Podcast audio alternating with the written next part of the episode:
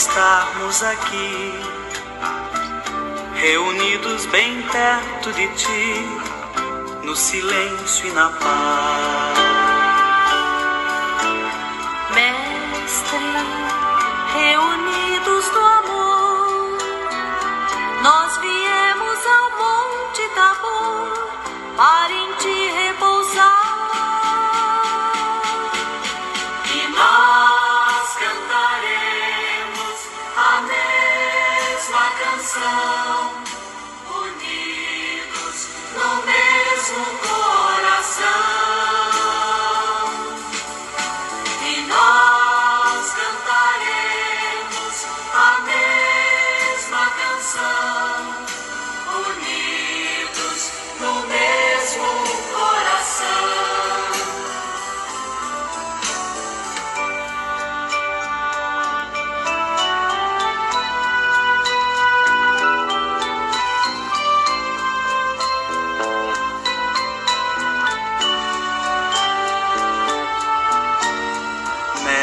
Mestre, ao sairmos daqui, nós iremos teus passos seguir com sementes nas mãos. Mestre, nós queremos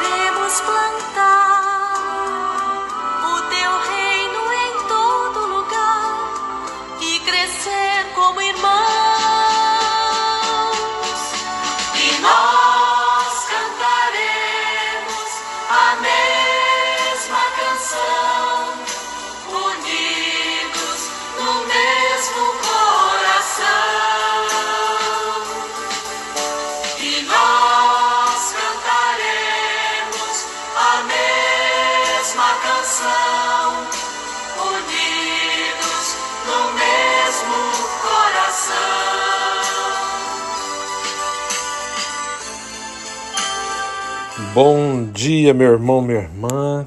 Nesse dia 6 de agosto de 2020, hoje a igreja celebra, né, a transfiguração do Senhor, festa da transfiguração do Senhor. E o evangelho de hoje nós vamos ouvir é de Mateus, onde está dizendo: Naquele tempo, Jesus tomou consigo Pedro, Tiago e João e seu irmão e os levou a um lugar à parte sobre uma alta montanha. Foi transfigurado diante deles, e o seu rosto brilhou como o sol, e as suas roupas ficaram brancas como a luz. Nisto apareceram-lhes Moisés e Elias conversando com Jesus. Então Pedro tomou a palavra e disse: Senhor, é bom ficarmos aqui.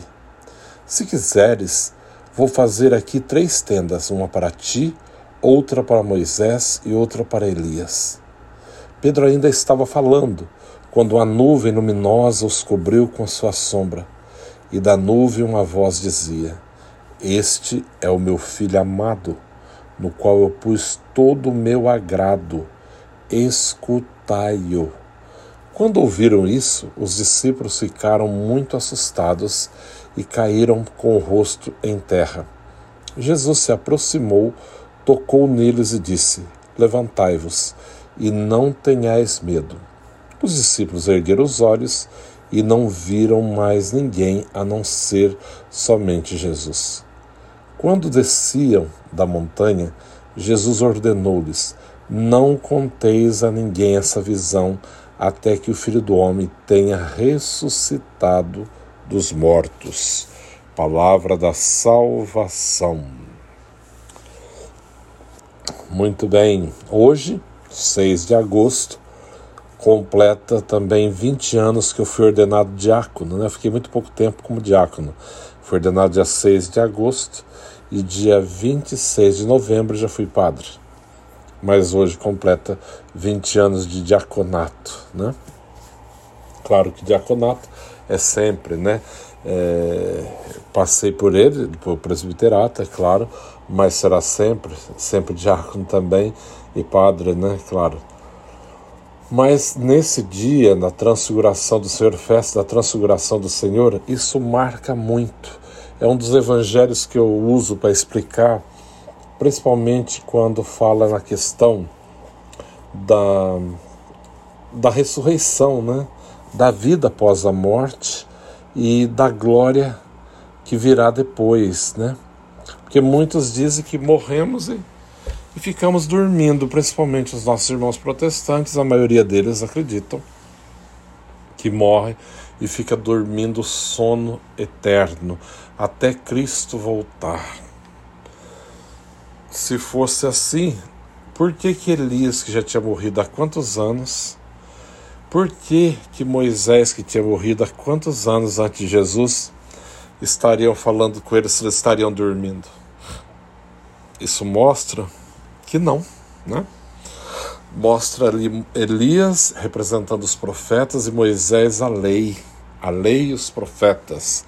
Isso deixa bem claro, né, que estão na glória, eles estavam na glória, eles estavam falando com Jesus da glória eterna, né, de toda essa maravilha que envolve.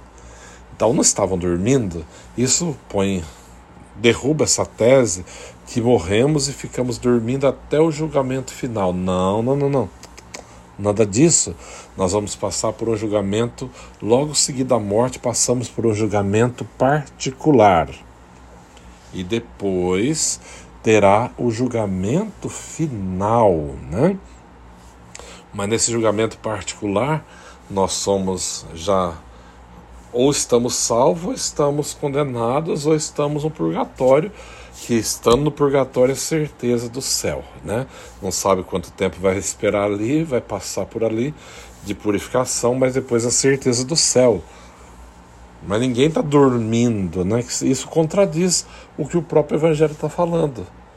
Porque é, Jesus se reveste de glória de uma maneira tão linda que ele se transfigura e o lugar é, é paradisíaco, é lindo realmente. O Monte Tabor é belíssimo. Já estive lá cinco vezes e é um lugar fantástico, maravilhoso. A vista de lá é maravilhosa. Então Jesus sabia o que escolhia também, é claro. Levou Pedro, Tiago e João para essa alta montanha e ali transfigurou-se, né? Mudou totalmente de figura, a sua roupa brilhava, seu rosto reluzia. E eles ficaram encantados e, e mais encantados ainda ficaram quando viram que Moisés e Elias falavam com ele, de igual para igual, falando da realidade, da glória. Imagina que coisa mais estupenda, né? Foi quando Pedro ficou tão entusiasmado que queria fazer ali três tendas. Mestre, vamos ficar por aqui, aqui é bom. assim é a nossa tendência, de querer ficar no tabor, né? somente no tabor, tendo a visão beatífica de Deus, né?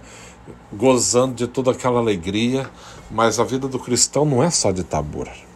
Nós temos que descer, como o próprio Jesus fala, a enfrentar as dificuldades, passar pela morte, mas tendo a certeza da ressurreição e da vida eterna.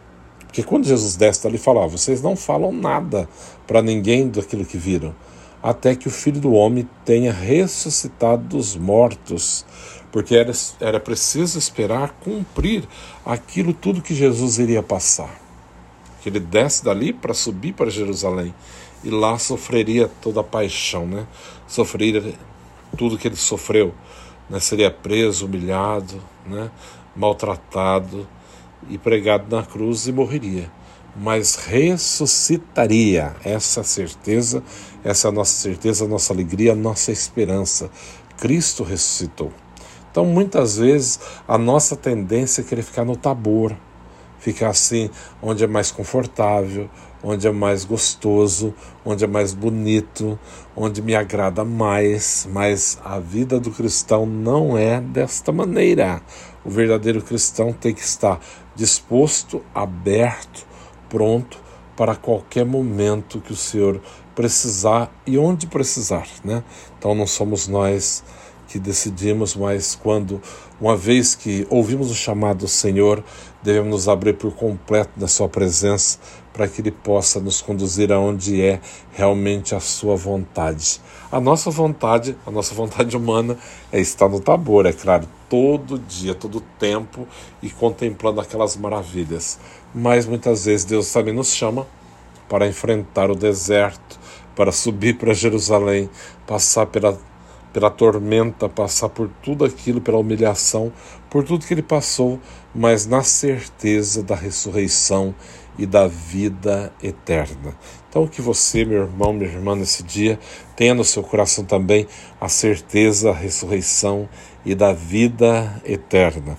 Eu não sei se o, se o áudio está baixo, mas é que, como eu estou de férias, né, eu estou dentro de um hotel, estou dentro do meu quarto, então eu não posso falar muito alto, que eu tenho preocupação de estar tá incomodando alguém. Mas eu creio que isso já é suficiente, né? Dá para que todo, pra, dá para todos ouvirem, eu penso que sim. Então que nesse dia 6 de agosto, festa da transfiguração do Senhor, que o Senhor nos pela sua misericórdia, nos leve também a viver esse momento de transfiguração, possa transfigurar a nossa alma, o nosso coração, tornando-nos pessoas mais conscientes e melhores também. Um forte abraço, um santo dia a todos. Deus abençoe.